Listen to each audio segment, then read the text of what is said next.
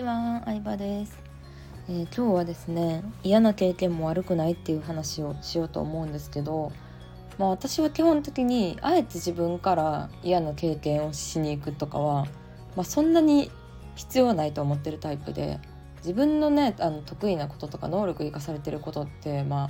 あね結構初期の段階で人よりうまくできるなって気づいてることが多いと思うのでうんなんか大人になってから義務教育でもないからそんなにわざわざなんか嫌なことね、しに行く必要はないって思ってるタイプなんですけどでもやむを得ずまあちょっとね嫌な人と出会ったりとかなんか嫌な経験避けられないことってあるじゃないですか。でそういう時にどう考えてるかというと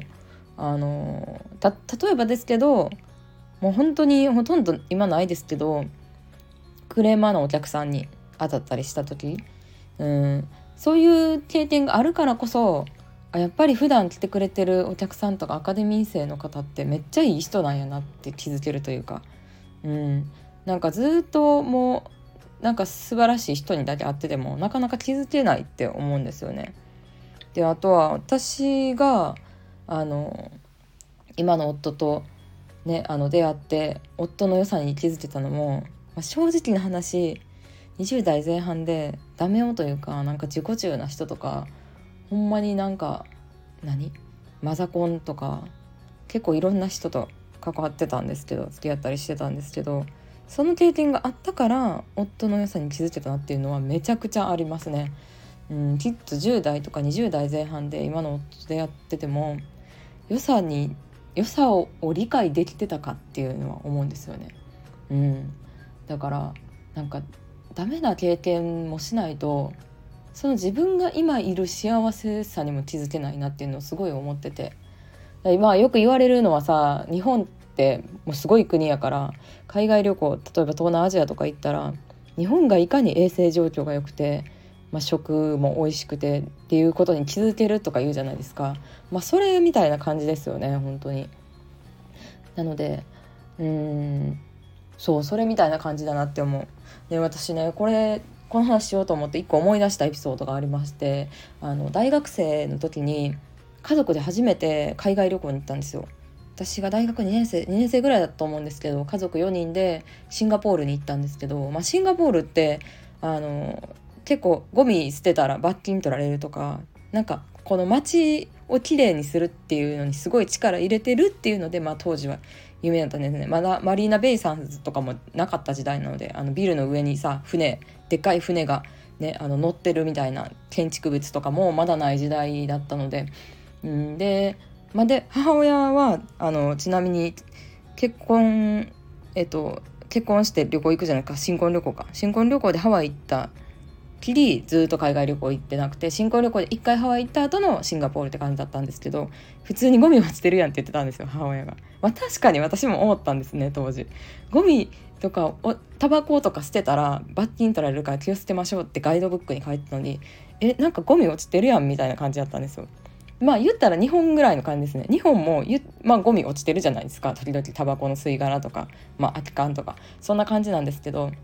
でなんか厳しいって言ってなんかゴミ落ちてるなみたいな話してたんですけどその後にバンコクタイのバンコク旅行に私はあの大大学生社会人になってから女の子の友達と2人で行ってようやくそのシンガポールの凄さの意味が分かったんですね。あのタイとかも結構もうすごいすごいんですよ本当に。うん、なんかあの衛生状況が悪いところとかもまあたまにあったりしてうん、トイレが汚いとかもそうやしあとはまあマレーシアとかもやっぱあの物乞いしてる人もまあちょいちょいいたりとかあの観光地以外はすごい貧しい子供たちとか貧しいこう家とかがあったりとかね、うん、するっていうのを見て、まあ、やっぱ東南アジアであのその東南アジアのレベルでシンガポールの綺麗さすごいんやなっていうのにその時気づいたんですよね。うん、だからまあ日本に住んでるからそれが当たり前になってるけどうーんなんかいい意味でたま、まあ、海外行くのってそういう意味でもほんまに私は個人的に大事やなって日本に住んでるありがたさを知れるっていう意味でもいいなって思ったのもあるし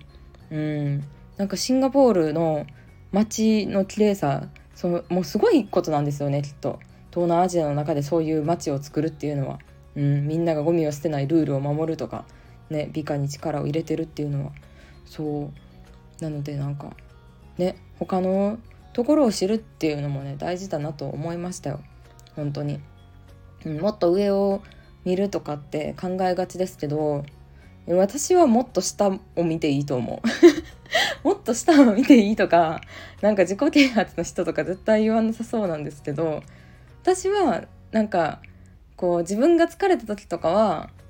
自分あの頑張ってきたなとかって思うようにしてますねだってねあの本当に最近副業ブームとか出てきてるけどとはいえそんなに副業ってやってないと思うわけですよ。うん、やりたいなって思ってる人はいてもメルカリさえやったことない人も結構いると思うんですよ。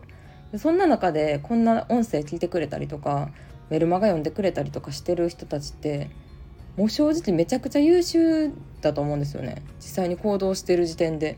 うん、なんかつい副業とか始めるとさこうね月いくら稼げましたみたいな発信が目立ってしまうから自分全然やとか思っちゃうこともあるんですけどまあそんなことないですよ。あのうん。そんなことない。なんか下を見るっていう言い方したらあれですけどまあでもそういうのも心の安定のためには私は大事じゃないかなって思うしあのなんだろうな。うん。なんかやっぱりね最初の話に戻りますけどいい経験だけしてても今の幸せさを感じれないなっていうのはすごい思います。なので私は本当にこれからもたまにちょっとねいろんな国アフリカとかも行ってみたいですけどねアフリカとかモンゴルとかも行ってみたいですねあえての。うん。まあ普通にヨーロッパとかも行ってみたいですけどまあそういう意味であのねいろんな、まあ、国内だったりとか海外とかいろんな旅行に行ってあえての不便を感じたりとかうんするのもいいなとは思いますね。はいそんな感じで、まあ、私がなんか思いかけず嫌な経験をした時に感じるのはまあ普段がいかに幸せだったかということをね振り返るいい機会になったなと思うようにしてます。ではでは今日もありがとうございました。